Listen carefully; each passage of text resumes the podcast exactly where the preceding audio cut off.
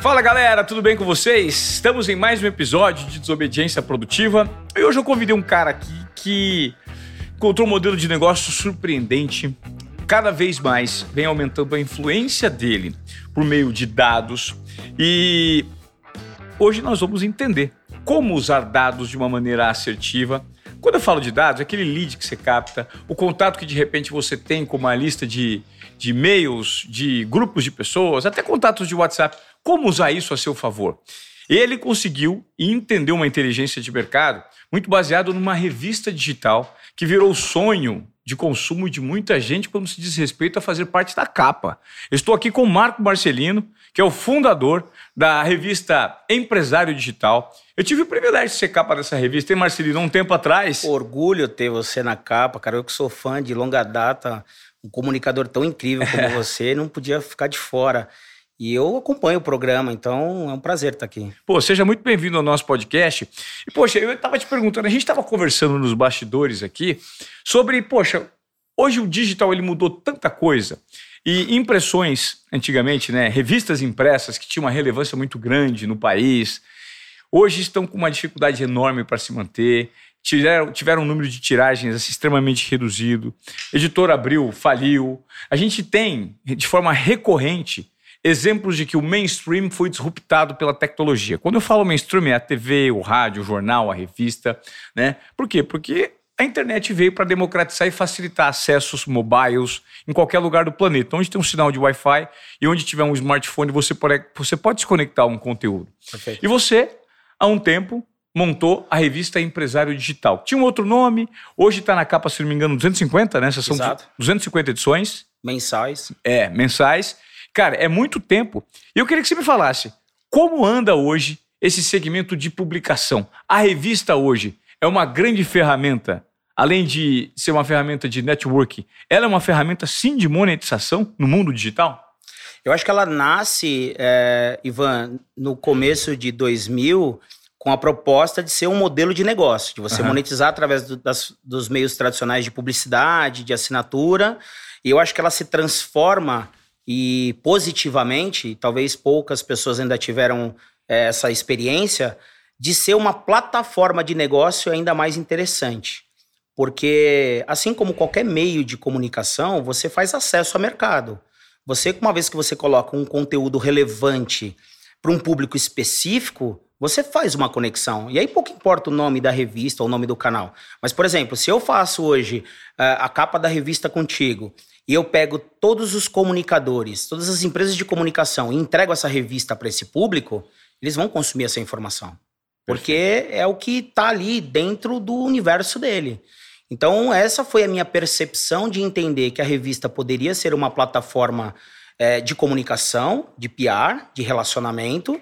E, obviamente, que para monetizar tudo isso, eu construí outras esferas de influência, outras formas de conectar tanto marcas quanto público interessante, público-alvo. E como é que você faz exatamente isso, Marcelino? Como é que você entendeu que, num segundo momento, além do modelo tradicional, isso poderia existir usando principalmente os dados, né? Porque hoje a gente fala muito de dados. Sim.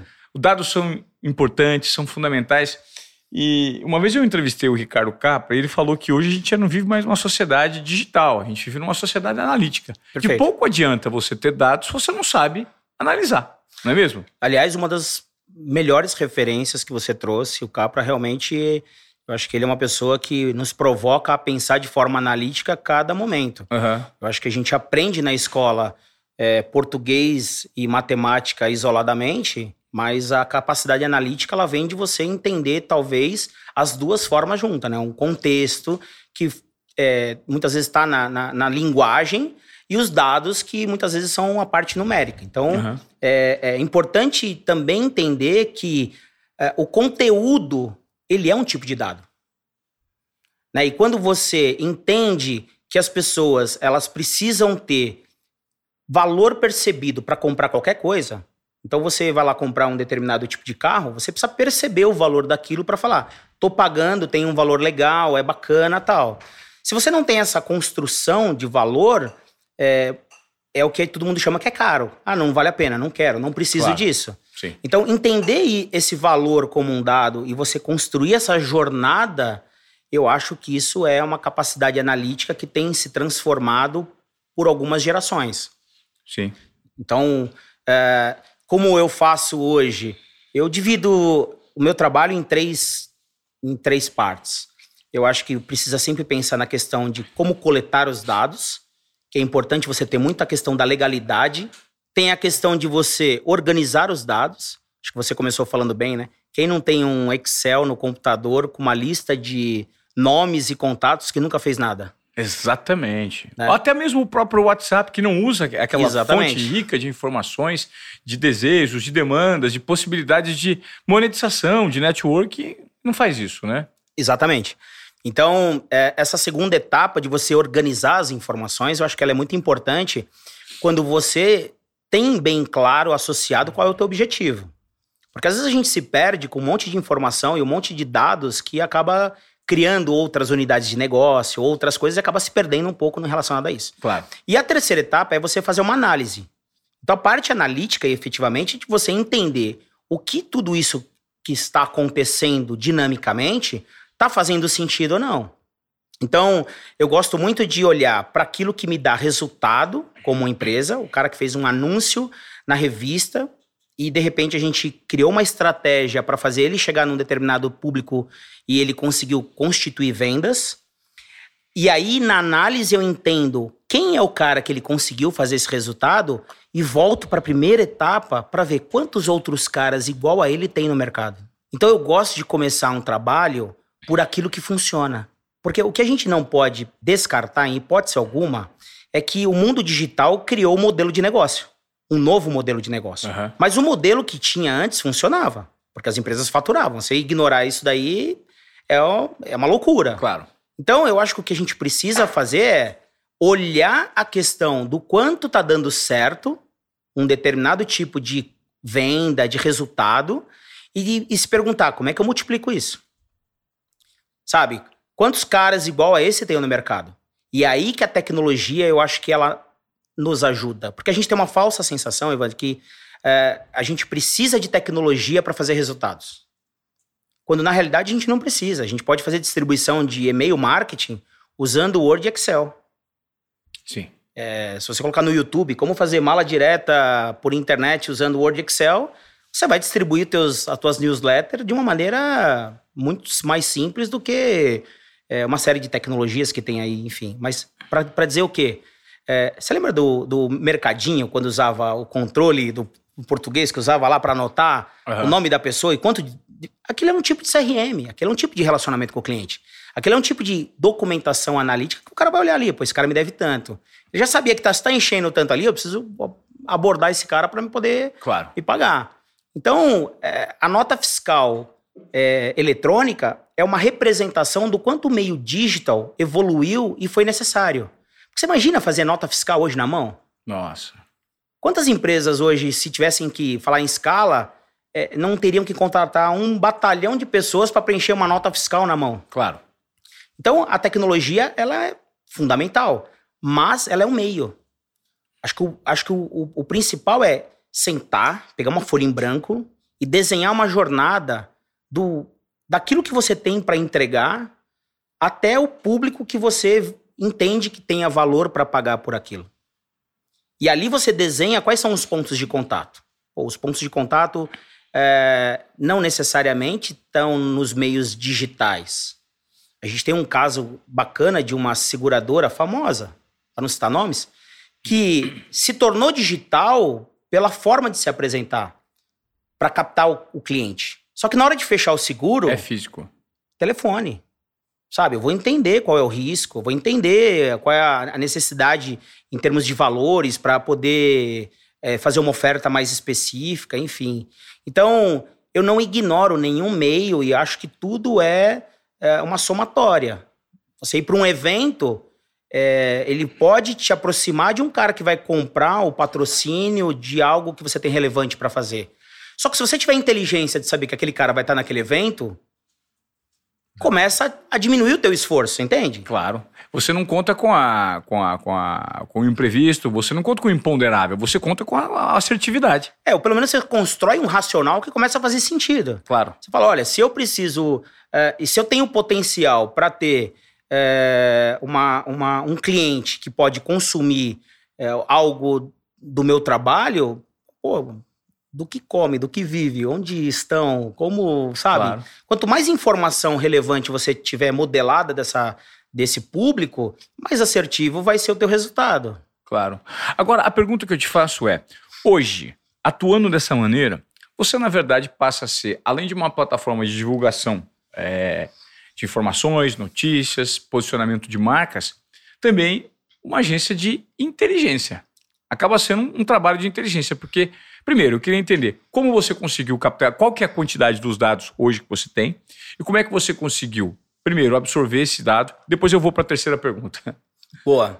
Bom, primeiro que a gente precisa pensar que a gente tem um protocolo que é, é chamado de LEC, Legal, Ethical and Compliance. É legal, ético e tem que respeitar as regras do país que a gente vive. Uhum. Então, é, hoje eu tenho tecnologia que faz é, tanto eu tenho desde plataformas de assinatura que fazem análise de dados de fontes públicas até é, bots, né, robôs que conseguem trabalhar em cima dessas informações com eficiência, porque é, se eu colocar humanos para poder fazer uma análise de diversas fontes, 3 mil fontes, 2 mil fontes, eu não vou conseguir, num tempo em que eu preciso, ter um resultado uhum. bacana. Então, para isso, a gente usa a tecnologia.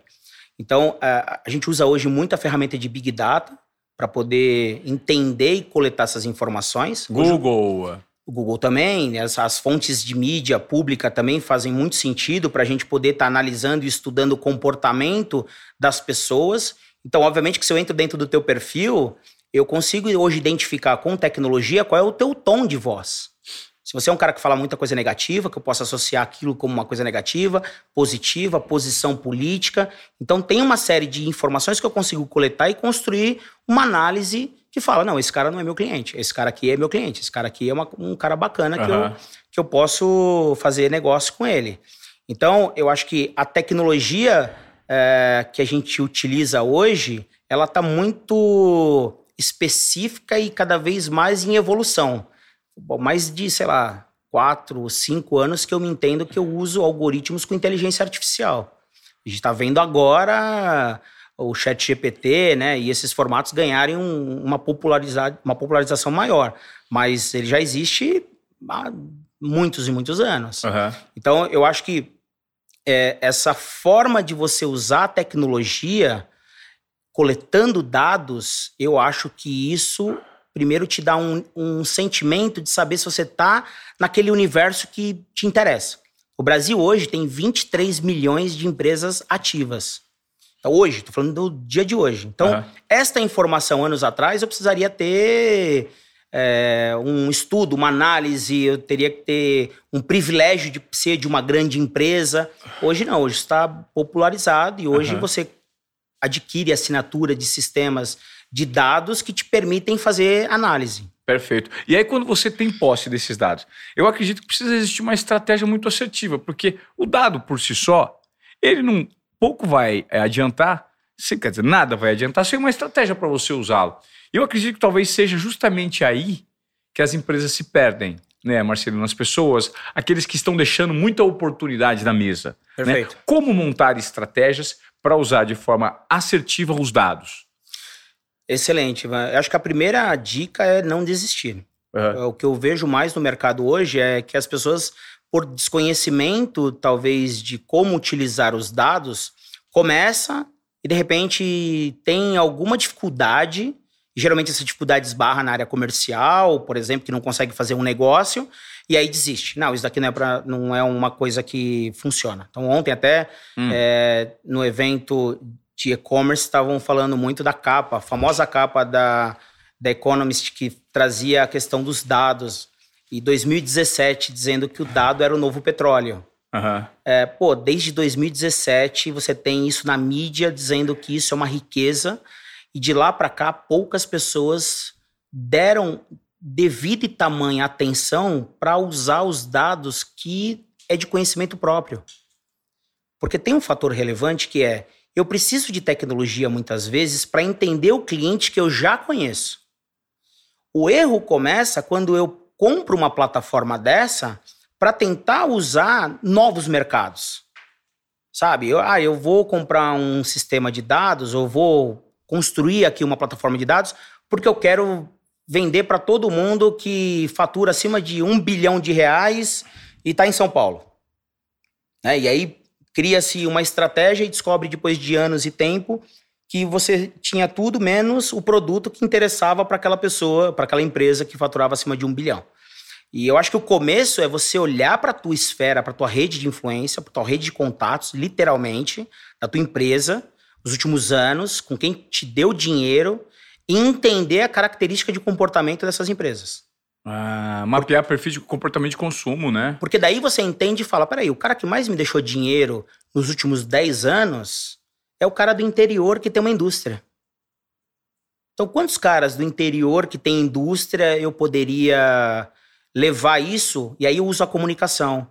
Eu posso levar um case de sucesso. Olha, eu, você sabia que eu já trabalhei para o fulano A e lá a gente conseguiu esse resultado? Quando você consegue mostrar que você fez algo, entregou algo de valor, as outras empresas de igual valor, elas vão querer comprar. E o Brasil, pela capacidade, quantidade de empresas que tem hoje, é muito fácil você é, encontrar necessidades de igual valor. Então, vamos pegar um exemplo. Uhum. Você é um cara que tem uma comunicação que, além de nos inspirar e ajudar muita gente a se comunicar melhor, é, entende que de repente isso pode transformar uma empresa. Por quê? Porque uma pessoa mais bem preparada com uma comunicação vai vender melhor. Claro. Pô, muito melhor. Muito melhor. Então, se eu quero treinar o meu time de vendas para ser é, afiados em comunicação, eu preciso contratar um cara que nem você que vai ajudar a destravar ali a informação e a maneira como o meu time vai se apresentar para o mercado. Perfeito? Sim. Se você apresenta isso dentro de uma indústria e eles conseguem fazer o resultado e você constrói isso junto com eles, por exemplo, isso vira um case de sucesso que você consegue replicar para inúmeras outras empresas. E aí você usa os dados para conseguir chegar nessas outras Exatamente. empresas. Exatamente. E assim como, por exemplo, se você pegar empresas como Facebook, né, a Meta, é, que é famoso a forma de look-alike, né, que é o fato de eu quero me relacionar com pessoas de igual valor. Então, é, eu acho que as iniciativas de dados que existem hoje no mercado brasileiro têm se tornado referência no mundo inteiro. Porque a gente tem uma capacidade analítica, mas a gente tem uma capacidade criativa. Outros países que eu visitei, porque eu trabalho de repente com algumas multinacionais, e outros países que eu visitei, o time de dados lá ele é muito cético. Os caras não usam criatividade. Sabe? É uma coisa muito travada em cima de uma planilha de dados mesmo. E eu entendo que dados é muito além de uma planilha.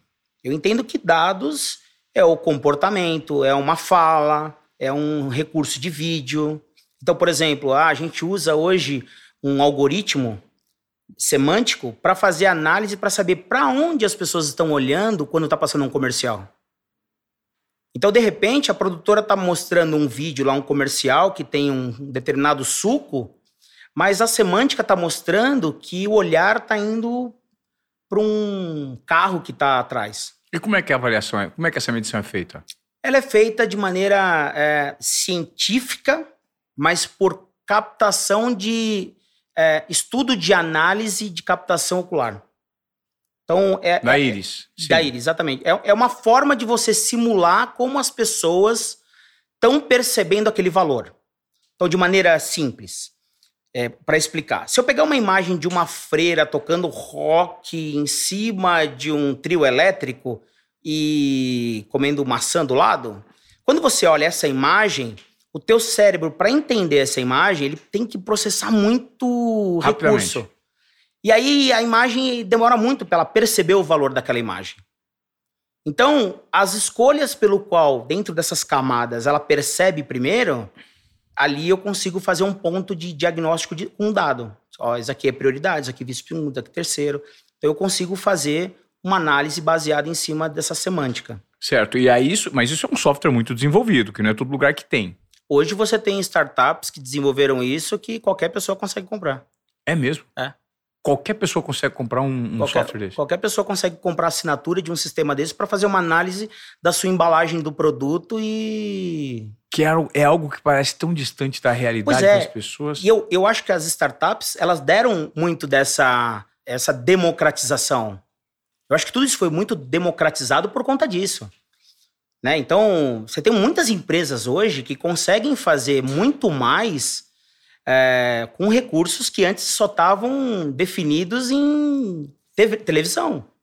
Sim. Quantas emissoras tínhamos no país antes de ter a quantidade de milhões de, de, de, de, de televisores com celular, emissores de comunicação, como nós temos hoje?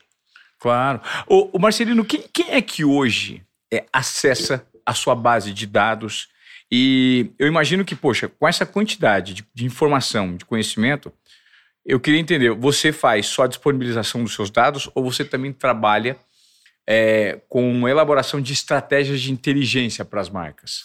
Eu acho que hoje eu estou muito mais posicionado na parte de estratégia uh, e vendo um serviço de inteligência aonde muitas vezes um relatório uh, de um estudo de mercado ele é mais eficiente do que você pegar um bando de dados e dar na mão do cara e falar, tó, vende. Então a estratégia é fundamental. No a estratégia é fundamental. Porque muitas vezes ela pode escalar o resultado que ela está almejando através de outras mídias. Uhum. Então, por isso que eu falo que é um com o outro. Não tem uma coisa de, ah, porque eu tô no meio digital com dados, eu vou advogar que dados é a melhor coisa do mundo. Eu não acredito nisso. Eu acredito na realidade que é uma soma de fatores e que a gente vai enriquecendo e vai tendo a, a, soma da experiência. Uhum. Se você pegar um bom cozinheiro é, e falar para atribuir para ele que a faca dele é que faz a diferença, é um grande erro. Né? Tem até um, uma, uma, coisa, uma história legal que o cara fala assim: aí chega dentro de um estúdio de fotografia, né? O Bruno. Te amo, cara. Você é um cara especial. Você tá dentro de um estúdio de fotografia, você chega pro fotógrafo e fala: Cara, essa tua máquina é incrível né? E aí você tá jantando na casa da pessoa, é uma coisa que você fala pra pessoa, pô, tua panela é fantástica. Então a gente tem talvez o hábito de transferir para a tecnologia um fator que não é dela. tecnologia é só um meio. Eu só tenho os dados e os dados, se eles não forem trabalhados com estratégia, com clareza, com uma informação é, é, orientada a resultado, vai ser um bando de dados. Data driven, né? É isso. Exatamente. exatamente. Você... As empresas são cada vez mais data driven. Quando a gente fala de empresas cada vez mais data driven, a gente está falando em que percentual no Brasil, por exemplo? Para eu entender. Porque, vamos lá. A gente precisa entender que existe o uso da tecnologia aqui no Brasil, mas eu acredito que tem muita gente que não tem acesso ainda. Sim. É, então eu estou te perguntando um dado agora. Como funciona? Tem muita empresa que ainda precisa fazer o mergulho nessa sociedade mais analítica do que digital? Tem muita gente embaralhada e, e cheia de dados sem saber que estratégia adotar? Eu, eu, eu não tenho esse dado de realidade é. preciso. Tem alguns estudos que eu não concordo, é, por isso eu nem divulgo a numeração, mas eu acho que mais de 90% das 23 milhões de empresas que tem no país. Mais de 90%? Mais de 90% não estão utilizando o potencial que tem a forma de você usar dados para é, potencializar os seus resultados. Porque tem um fator aí que é o seguinte: a gente está falando muito de ter o dado para potencializar, de repente, mais vendas. Uhum. É, o que eu acho que é mais incrível desse, desse, dessa quantidade de dados que a gente gera todos os dias é eliminar ou reduzir a ineficiência. Então imagina que, por exemplo, você tem hoje um estabelecimento que tem muitos clientes, mas no final do mês o cara não tem dinheiro. Sim. Então eu acho que os dados, eles também servem para você otimizar a tua relação com os custos, tirar aquilo que é, por exemplo, é, ineficiência e começar a transformar é, indicadores que efetivamente vão trazer resultado que é necessário. Existe uma falta de mão de obra no mercado ou são as ferramentas que as pessoas ainda não se adequaram a usar? E seria de simples educação? Eu acho, eu acho que eu acho que o Capra é um, um educador que está fazendo um bom trabalho, transferindo esse conhecimento para um grande número de pessoas. E eu acho que falta muito é, mão de obra ainda, mas também falta muito investimento por parte das empresas em soluções como a IoT. A gente ouve falar em IoT, que é a internet das coisas, mas é, e a gente tem uma operação hoje é, com sensores que a gente utiliza para coletar dados. Então eu posso coletar dados, se eu tivesse sensores aqui nesse ambiente, eu poderia modelar e ver quantas vezes você veio para o escritório na semana. Quantas vezes um cliente voltou. Respeitando a LGPD, as regras de você anonimizar os dados das pessoas, mas você entender o comportamento e falar: olha, 30% do meu público volta a cada X dias. E aí você, à medida com que você vai coletando essas informações e analisando e comparando com períodos, você começa a ver que o teu cliente está indo embora. Você fala, oh, não é mais 30, agora é 25, agora é 20, agora é 10. Opa, temos algum. A, a informação começa a te dar é, algo relevante que você fala, pô, eu preciso fazer algo diferente. Porque tem um fator que é, ah, os dados ele vai trazer mais clientes, por exemplo, mas se você não potencializar uh, a entrega e, e essa eficiência, o cara comprou um curso, não consumiu aquele curso e não volta mais. Se fizer o segundo curso, o cara não volta. Então, eu acho que é, entender os dados além daquilo que são potenciais clientes é onde está a maior riqueza da informação. E agora, relacionado aos seus clientes, como é que as pessoas fazem para te contratar, Marcelino? E para que, na verdade, eu acredito que você, por trabalhar com inteligência de mercado, você não pode nem divulgar muito a qualidade e a recorrência dos seus clientes, né? A, o segmento do seu cliente. Você está em todas as áreas hoje, como você atua? Hoje eu atuo em 18 setores da economia. Ah. É, o meu cliente é um cliente estrategicamente anonimizado, porque eu não. É uma acho que é um, é um, um acordo de cavalheiros, essa relação de você manter mais, mais anônimo possível a informação dele. Porque eu acho que tem uma questão de que é, o dado, quando ele começa a ter resultado, ele vira poder. E aí o poder, ele pode simplesmente, às vezes, atrapalhar relações políticas e comerciais. Então, vou dar um exemplo da Cambridge Analytics, que foi um grande problema é, que a gente viu nas redes sociais e que efetivamente acabou com uma empresa. Eu nem entro no mérito do que a Cambridge Analytics fez de errado na política, mas fato é que a exposição deles tirou a, a competitividade, aquilo que eles faziam de melhor. A Cambridge Analytica, pô, foi um maior escândalo, né? Um escândalo. E, e, isso é curioso, inclusive. Você tem hoje o direito, por exemplo, é, isso é legal, Marcelino, você poder vender os dados para uma empresa? Não. Você não pode vender. É, é, na verdade, eu, eu acho que, além da questão da discussão da legalidade, tem a questão ética. Sim. Então, por exemplo, não é ilegal você ter um binóculo. Mas não é ético você usar esse binóculo para ficar olhando as pessoas trocarem de roupa do outro lado da rua. Então acho que tem uma, uma discussão muito mais importante que é o, o objetivo para o qual cada empresa trabalha. Então hoje a, a definição que a gente encontrou melhor como relação comercial para nosso negócio é nós somos uma empresa B2B. A gente ajuda a diversas empresas a encontrarem novas oportunidades de negócio. Entendi. Então, essa é a nossa relação com o mercado. E justamente está sendo uma estratégia também, não só analisando os dados, Exatamente. não só captando os dados, coletando, mas montando a estratégia. Perfeitamente. Até porque eu posso transformar é, uma oportunidade de um cliente num recurso adicional de faturamento para nossa empresa. Né? Ou seja, eu posso não vender um serviço de estudo de mercado para uma empresa e posso falar para ela, olha, eu topo fazer um sucesso FIA aqui e ganhar um resultado se eu provar para você que tem mais X milhões para você coletar de, de dinheiro no mercado. Então, você começa a também construir valor no teu posicionamento. Perfeito. Então, é algo que nos últimos três anos eu tenho feito e tem surtido resultados incríveis. Que legal. Pô, que inteligência interessante do Marcelino, que começou com uma, uma. A revista existe desde 2000? Desde 2000. Em 2002, na realidade, eu tive. Ela nasce como empresário serigráfico, uhum. que era um segmento de impressão. Serigrafia. Faz outdoor, camiseta tal.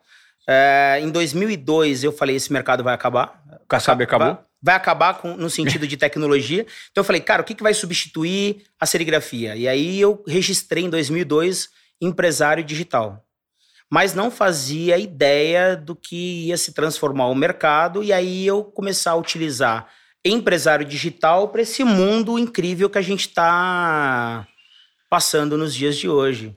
Né? E, e uma curiosidade, em 2000, quando eu montei a empresa, Seri News, era para combater o que me incomodava das redações de algumas revistas que faziam notícias falsas. Então, Seri News vem de Serials News. Eu queria montar uma multinacional brasileira.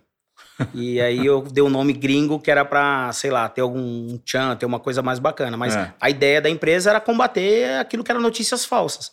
Mas também não fazia ideia de que fake news ia se tornar uma plataforma é, como se tornou hoje em dia, hoje né? em dia. É. Né? Porque na realidade, as, talvez as redações na época, no começo de 2000, era tipo, ah, 85% das pessoas compram azul. Era muito louco. Zero metrificação. É, né? Não tinha metrificação. Era a redação ali que o cara falava um número, só que isso tinha poder. Porque você transferia esse poder para uma audiência e o cara via uma grande emissora, uma grande revista, por exemplo, e falava: realmente, ó, a segunda revista tal, 70% das pessoas vão agir dessa forma. Então, eu, eu me incomodava muito com isso, assim. E eu acho que hoje, com a democratização dos dados e da informação, a gente consegue questionar, inclusive na eleição, alguns resultados. Ah, não me parece tão justo tal informação. Então a gente está mais crítico. É. No mínimo, mais crítico. É, eu acho que o, a, o, é super importante o que você fala, é, até mesmo para a gente saber quais são as fontes de informação. Né? Questionar resultados é, de, por exemplo, eleições, tudo pode ser questionado, mas desde que haja um nexo e um, um, um nível de. Pô, se você tem instituições que apregoam né, a fidelidade, a legitimidade disso, você não pode questionar. Você não está questionando a democracia Isso, no Brasil. Né? Perfeito. Né? Não, que... e, e, esse é um ponto muito interessante. Eu acho que nós temos hoje o direito, estamos mais analítico para justamente buscar processos e modelos mais transparentes. Sim. Que eu acho que é uma coisa interessante. Agora, isso que eu estou falando é ciência. Isso que a gente está vendo no mercado é senso comum. Sim. É, eu acho. Então, tem dois, tem uma, tem uma diferença que a gente precisa também entender para não virar uma coisa de loucura, virar, é. um, virar uma escolha de partido político, que claro. é o que o Brasil ficou chato por é. conta disso. É. Né? Acho que eu me refiro mais ao fato de a gente ter a capacidade analítica de questionar movimentos que claramente tinham um objetivo. Sim. E acho que a, a internet permite isso. Né? A internet está mostrando para nós que. E, e, e, muitas vezes, é, eu vou dar um exemplo é, que talvez fica fácil de tangibilizar. Às vezes a gente olha lá uma, uma postagem na internet e avalia a qualidade daquela postagem por uma coisa chamada curtidas. Porém, isso não reflete a realidade. Muitas vezes, a quantidade de pessoas que visualizou aquela informação e não curtiu tá gerando muito mais negócio. Sim. Então tem um falso indicador de, de, de performance. performance que não faz sentido.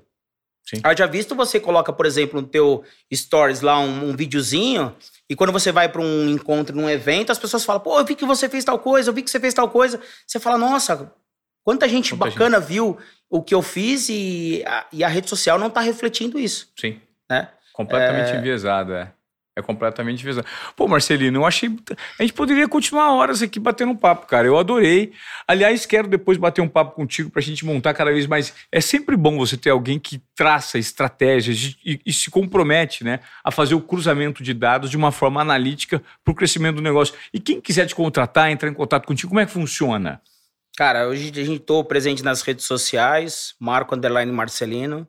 A Seri News é uma, uma, agência de inteligência que eu preferi deixar ela no, no anonimato, então ela não tem rede social, ela está ali para atender os clientes que de fato a gente já, já atende.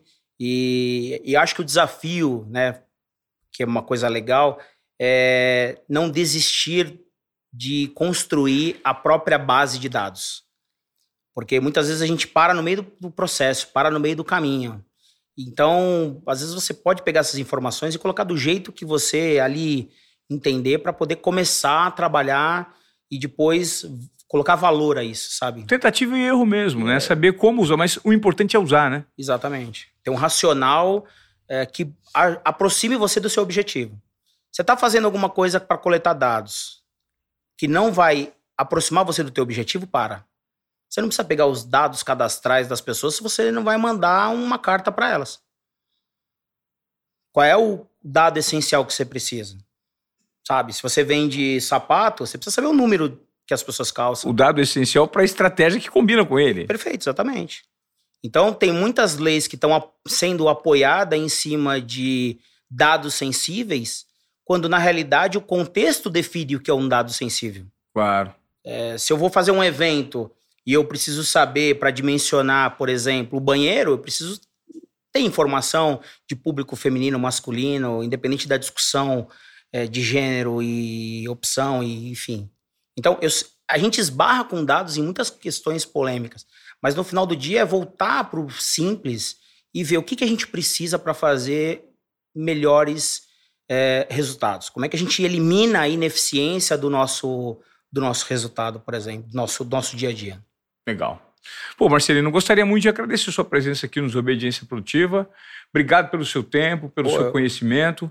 E vamos entender melhor essa base de dados aí que vale ouro hoje em dia, hein? Você não falou o número de clientes que você tem. Você tem muito cliente? Tem alguma, tem uma, um pouquinho mais de dezena de clientes aí que eu estou atendendo hoje. Graças a Deus, uma base muito desafiadora, qualificada e bacana. Era uma coisa Marcelino não pode contar muito, não, porque ele é uma agência, é... ele é uma agência assim, meio secreta de dados, não pode divulgar os clientes para não gerar nenhum tipo de má interpretação entre. Porque às vezes pode até ter clientes do mesmo segmento, né? A gente nunca sabe, né? É, eu procuro. É uma estratégia que eu adotei de uns anos para cá é, para preservar o negócio acima de qualquer coisa, mas do, do outro lado também criar uma, uma, uma, uma forma de atuar no mercado e trabalhar com coisas desafiadoras.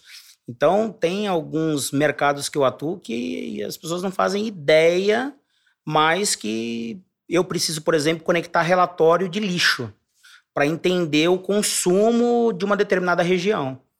Então, esse é um desafio legal de você olhar dados além daqueles sistemas que estão na internet. Legal. O homem dos dados, Marco Marcelino, aqui no Desobediência Esportiva. Obrigado, meu amigo. Obrigado, prazer. Foi um cara. prazer. Bom, e se você veio até aqui no nosso episódio do Desobediência Produtiva, essa aula incrível que a gente recebeu do Marco Marcelino, o que, eu vou te pedir agora? É fundamental que a gente cresça, né, o número orgânico que a gente tem aqui nos Obediência Produtiva de views, de amplificação dessa voz e desses conteúdos. Então você, que é um consumidor assíduo do nosso podcast, eu te peço encarecidamente para que você replique cada vez mais esse conteúdo que para a gente significa o mundo. É assim que a gente aos pouquinhos vai amplificando essa voz e vai crescendo em relação ao conteúdo. Tá bom? Muito obrigado pela sua audiência e até a próxima. Valeu!